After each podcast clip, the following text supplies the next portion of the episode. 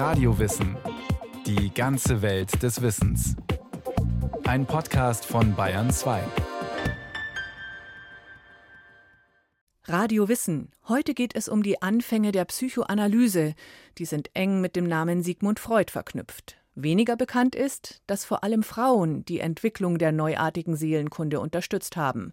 Nicht nur, weil zunächst fast ausschließlich Patientinnen auf der Couch lagen und so das Material für die Theoriebildung lieferten, die Redekur schien auch emanzipatorische Effekte zu erzielen. Viele Frauen wurden damals selbst Psychoanalytikerin und vertraten die Lehre engagiert nach außen.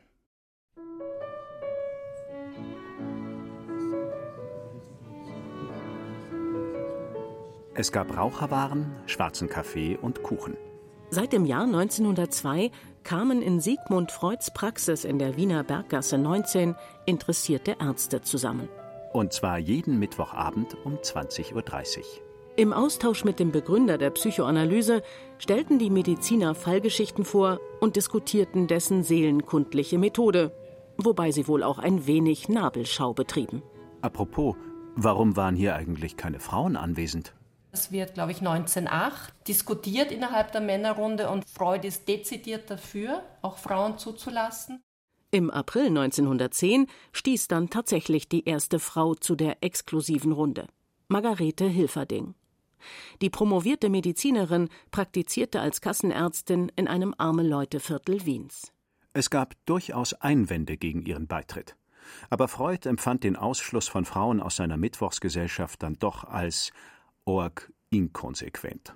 Ihm war bewusst, dass der weibliche Beitrag zur Entwicklung der Psychoanalyse nicht hoch genug eingeschätzt werden konnte, sagt die Germanistin Daniela Finzi. Sie ist die wissenschaftliche Leiterin des Sigmund Freud Museums, das sich heute in Freuds ehemaligem Wohn- und Praxishaus in der Wiener Berggasse befindet. Freud hat selbst im Zuge seiner Theorieentwicklung sehr intensiv mit Frauen auch zusammengearbeitet. Es gibt Passagen in seinen Studien über Hysterie, wo er eine Patientin auch als seine Lehrmeisterin bezeichnet. Freud scheint auf alle Fälle sehr offen gegenüber Frauen, die sich für Psychoanalyse interessiert haben, gewesen zu sein und vielleicht ihnen auch eine Art Vertrauensvorschuss entgegengebracht zu haben. Warum auch immer. Die etablierte Fachwelt in Gestalt älterer Herren begegnete Freuds Lehre vom Unbewussten über Jahre hinweg jedenfalls mit Widerstand und Misstrauen. Umso unterstützender wirkte das weibliche Geschlecht, speziell die Frauen in Freuds engerem und weiterem Umfeld. Töchter befreundeter Familien, die Geliebten von Kollegen oder Freundinnen seiner Kinder wurden seine ersten Patientinnen und manchmal in der Folge auch seine Schülerinnen. Zu diesem Netzwerk oder war es ein Fanclub? Gehörten bekannte Persönlichkeiten wie die Schriftstellerin Lou Andreas Salome, mit der der innovative Nervenarzt über Jahrzehnte hinweg einen intensiven Austausch pflegte. Sie eröffnete 1915 die erste psychoanalytische Praxis in Göttingen. Oder Emma Eckstein. Die österreichische Frauenrechtlerin und Kinderbuchautorin war 1892-93 eine der frühen Patientinnen Freuds. Sie litt an einer Gehschwäche, die als hysterisch galt. Die Diagnose Hysterie ist heute längst überholt. Doch zu Freuds Zeiten stellte das zunächst nur beim weiblichen Geschlecht verortete Krankheitsbild eine wissenschaftliche Herausforderung dar. Emma Ecksteins letztlich problematische Therapie soll hier kein Thema sein. Denn Freuds frühe Patientin fand ja dessen theoretischen Ansatz gut. Sie publizierte unter anderem Aufsätze, in denen sie die sexuelle Aufklärung von Kindern forderte. Und Freud wiederum, angetan von ihrer Intellektualität, überließ Emma Eckstein als erster weiblicher Analysandin dann auch einige seiner Patientinnen. Das ist auf alle Fälle sehr spannend zu sehen, dass Frauen sehr früh in der Entwicklungsgeschichte der Psychoanalyse nicht nur als Patientinnen, sondern eben auch als Analytikerinnen und Theoretikerinnen eine Rolle gespielt haben. Genauer gesagt, ohne weibliche Beteiligung gäbe es die Psychoanalyse gar nicht. Zunächst einmal, weil es fast ausschließlich Frauen waren, die Freud und Co. das Material zur Erforschung der menschlichen Seele lieferten. Männer hatten damals nämlich keine psychischen Probleme zu haben, erklärt die emeritierte Professorin für Psychotherapie und Psychoanalyse Christa Rode-Daxer. Weil Männer in diesem kulturellen Kontext, von dem wir jetzt sprechen, einfach nicht als hilfesuchend überhaupt registriert waren. Und es waren in erster Linie hysterische Patientinnen zu der Zeit, die zu ihm kamen, wo psychische Probleme einen körperlichen Ausdruck suchten. Und Freud im Laufe der Zeit seine Theorien entwickelt hat, wie diese Symptome zu verstehen sind und dann auch in entsprechenden Deutungen der Patientin und später auch den Patienten nahegebracht wurden. Christa Rude-Daxer kennt männerdominierte Debatten und Strukturen zu Genüge.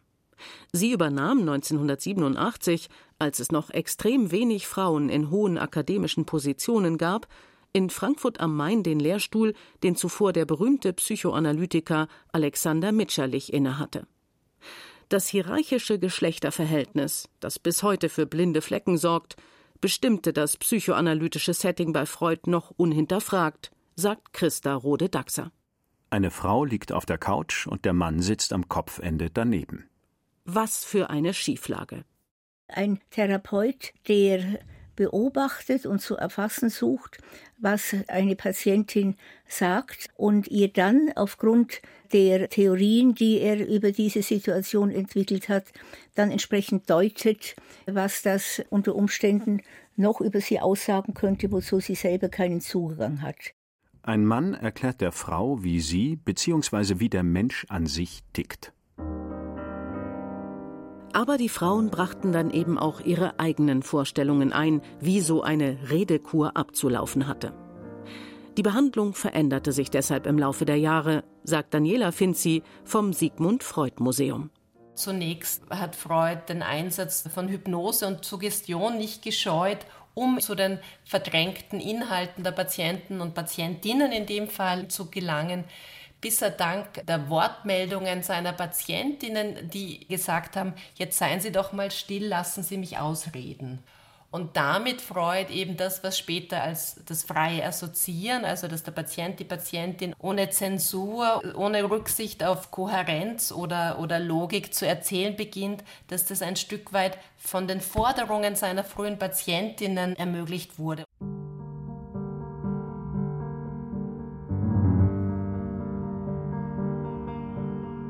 Es müssen mutige oder sehr verzweifelte junge Frauen gewesen sein, die sich damals bereitwillig auf Freuds Couch legten.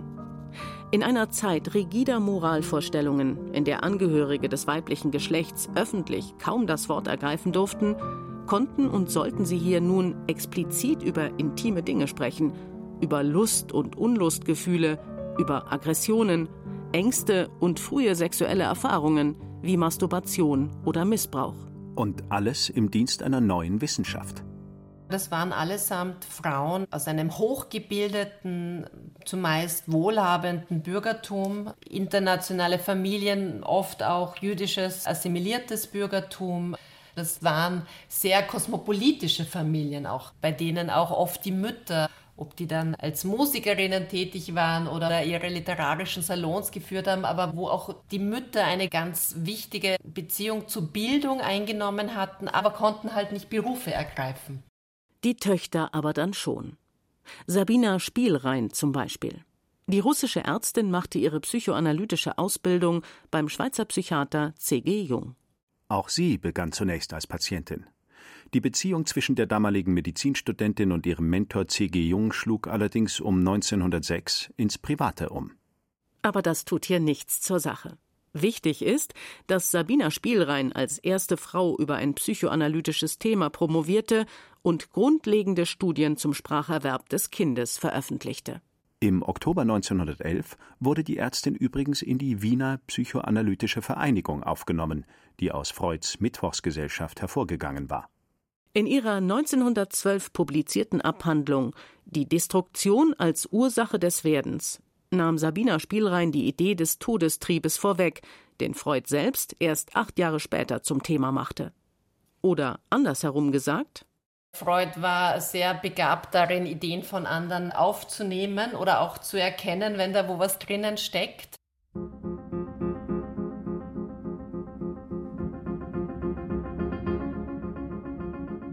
Ob in der Kunst oder unter Arbeitern. in der Medizin und überhaupt im Gesundheitswesen. Zu Beginn des 20. Jahrhunderts verbreitete sich eine Stimmung des Aufbruchs und des Ausbruchs aus als beengend empfundenen hierarchischen Strukturen. Reformbewegungen griffen um sich. Gleiche Rechte für Frauen, hieß es bei den Suffragetten. Mehr Bewusstsein für das Unbewusste forderten Freud und seine Mitstreiterinnen, die sich eher selten als Feministinnen verstanden. Das Thema ist die Psychoanalyse, also die Psychoanalyse als die neue Gesellschaftsform, die vielleicht von ihrer Anziehung oder von dem, was sie an eben auch emanzipatorischem Potenzial mitbringt, den Feminismus oder die Frauenbewegung sogar noch überstrahlt. Der zunächst noch weitgehend ungeregelte Beruf einer nichtärztlichen Psychoanalytikerin bot vermutlich Gelegenheit, einen Schritt in Richtung Selbstständigkeit zu gehen, sofern Geld von Haus aus erstmal keine Rolle spielte. Mehr noch. Die Psychoanalyse lieferte auch Begründungen für das Unbehagen, das viele Frauen in ihren Beziehungen und den ihnen zugewiesenen Lebensweisen empfanden. Was und wer wurde nicht alles unterdrückt? Das aufklärerische Potenzial der neuen Lehre brachte es mit sich, sagt Daniela Finzi, dass die Frauen in der Psychoanalyse als Haltung, als Beruf, als Vision sozusagen ihre reformatorischen bis radikalen Positionen ausleben konnten und daher der Feminismus gar nicht mal so für sie ein Thema war, weil sie mit der Psychoanalyse schon eine Form, die ihnen das ermöglicht hat, gefunden hatten.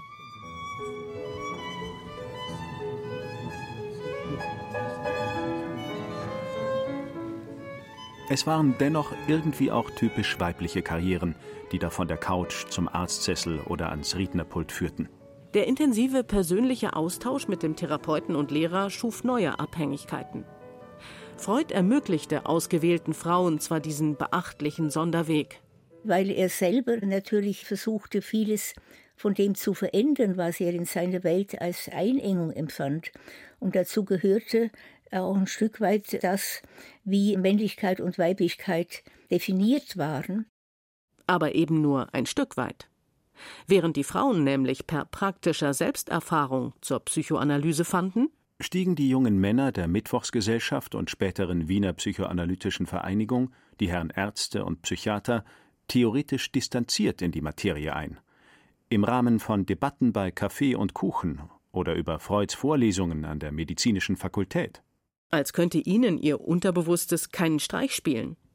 Eine verpflichtende Lehranalyse für alle Anwärter, egal welchen Geschlechts, legte die Internationale Psychoanalytische Vereinigung erst 1922 fest. Die Ärztin Helene Deutsch war die erste Präsidentin des Wiener Lehrinstitutes. Als berufstätige Mutter zweier Kinder entsprach sie überhaupt nicht dem gängigen Rollenbild. Aber auch Helene Deutsch kommt freilich im Zuge einer Lehranalyse, aber auch quasi liegend auf der Horizontale auf der Couch mit der Psychoanalyse in Kontakt. Wobei sich die Medizinerin nicht bei Freud, sondern bei dessen Schüler, dem Nervenarzt Karl Abraham in Berlin, analysieren ließ.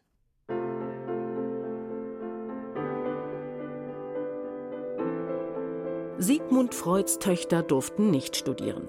Er lehnte das Frauenstudium ab. Anna, das jüngste seiner sechs Kinder, arbeitete als Lehrerin, interessierte sich aber schon früh für die väterliche Arbeit. Dass Freud dann die mehrjährige Lehranalyse seiner Tochter höchstpersönlich durchführte, war mehr als unorthodox. Aber der Rabbi darf, spottete die Kollegenschaft. Anna Freuds Hartnäckigkeit zahlte sich aus. Es ging ja auch ohne Studium. 1923 eröffnete sie im elterlichen Haus in der Berggasse 19 ihre eigene Praxis und wurde zur Stütze ihres krebskranken Vaters. 1938 emigrierte die Familie nach Großbritannien. Im selben Jahr brachte Anna Freud ihr wichtigstes Buch Das Ich und seine Abwehrmechanismen heraus, ein Klassiker der psychoanalytischen Literatur. Anna Freud gilt zudem als Begründerin der Kinderanalyse. 1927 stellte sie diese Therapieform erstmals auf einer Tagung der Internationalen Psychoanalytischen Vereinigung vor. Was die Kinderanalytiker gesucht haben, ist, von welchem Punkt an geht es in der menschlichen Entwicklung schief? 1978 kehrte die mittlerweile 83-Jährige noch einmal nach Wien zurück um an der Universität eine Vorlesung über die Bedeutung der Kinderanalyse zu halten. Und die Hoffnung war, dass die so mühsam ausgearbeitete Technik der Erwachsenenanalyse auch für das Kind verwendbar sein sollte. Aber es gibt kein Kind, das dem erwachsenen Analytiker wirklich alles anvertraut. Tatsächlich ist es so, dass Freud und seine Kollegen sich nicht besonders für die Kinderanalyse interessiert haben. Weil die Sprache als das zentrale Werkzeug der Psychoanalyse galt, Kindern also noch Ausdrucksmöglichkeiten fehlen könnten. Doch Pionierinnen wie Anna Freud oder Melanie Klein haben dann eben auch andere Methoden, ob das jetzt das Zeichnen oder das Spielen ist, eingesetzt. Also da kamen tatsächlich ganz wichtige theoretische Impulse von weiblichen Kolleginnen. Impulse, keine Attacken. Die frühen Richtungskämpfe in der Psychoanalyse wurden zwischen den Männern ausgetragen. C.G. Jung, Alfred Adler, Wilhelm Reich, Wilhelm Stekel. So hießen die Rebellen.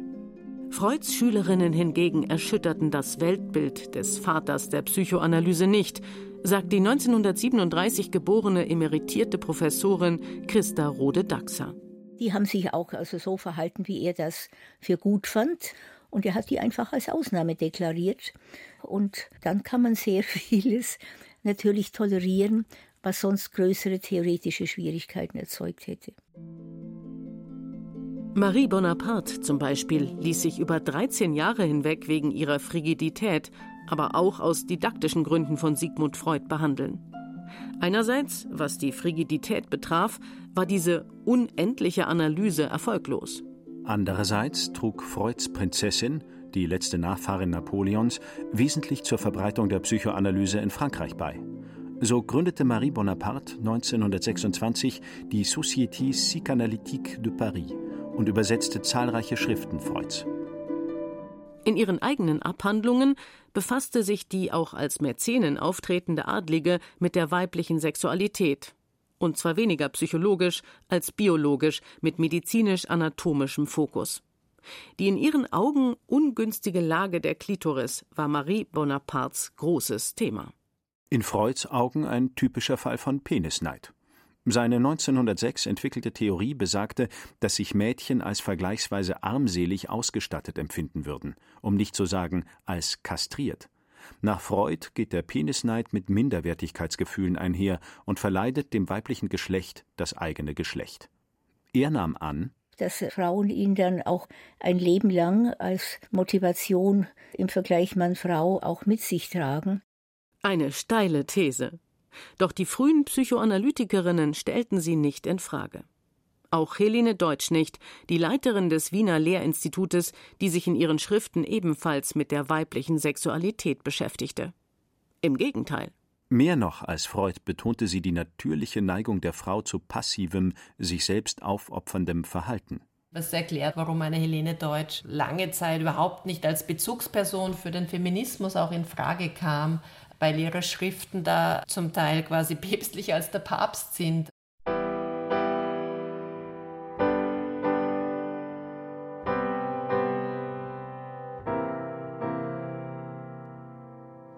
Die erste Analytikerin, die Freuds Theorie der Weiblichkeit widersprochen hat, war Karen Horney.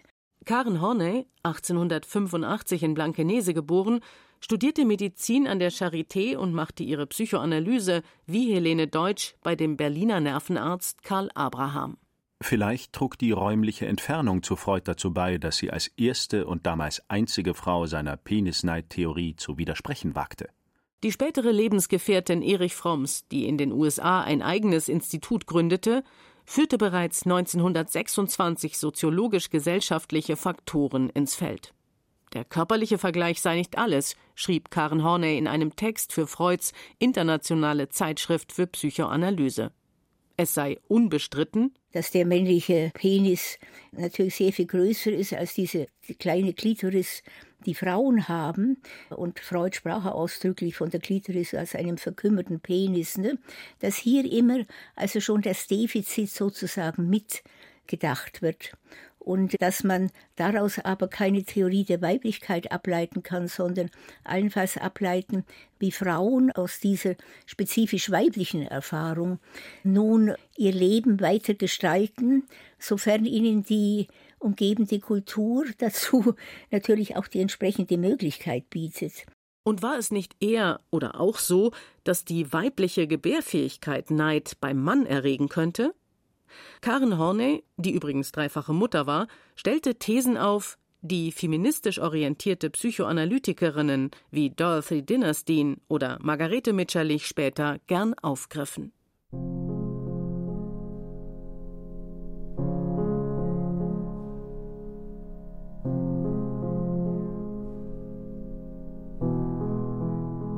Am 11. Januar 1911 hielt die Ärztin Margarete Hilferding in der Wiener Psychoanalytischen Vereinigung ihren ersten Vortrag.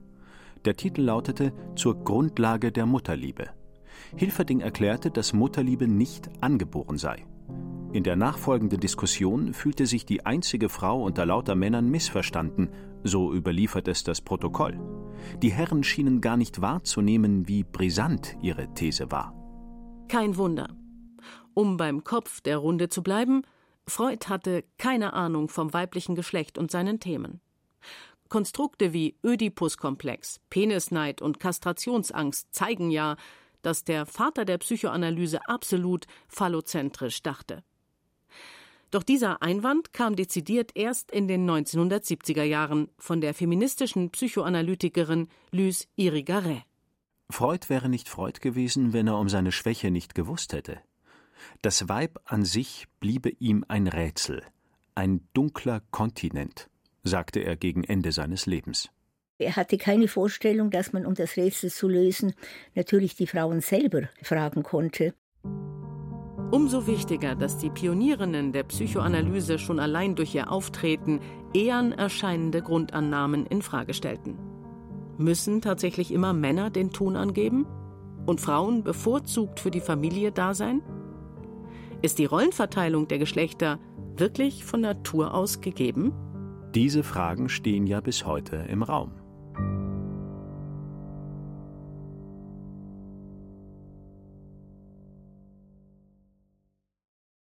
Über Margarete Mitscherlich gibt's auch eine spannende Podcast-Folge bei Radio Wissen. Wenn Sie sich für Frauen interessieren, die in Vergessenheit geraten sind, dann schauen Sie doch mal in unserem Insta-Kanal Frauengeschichte. Da erzählen wir jede Woche mehr solche Geschichten. Und wie immer finden sich in den Show Notes jede Menge Hinweise zum Weiterhören und Weiterlesen.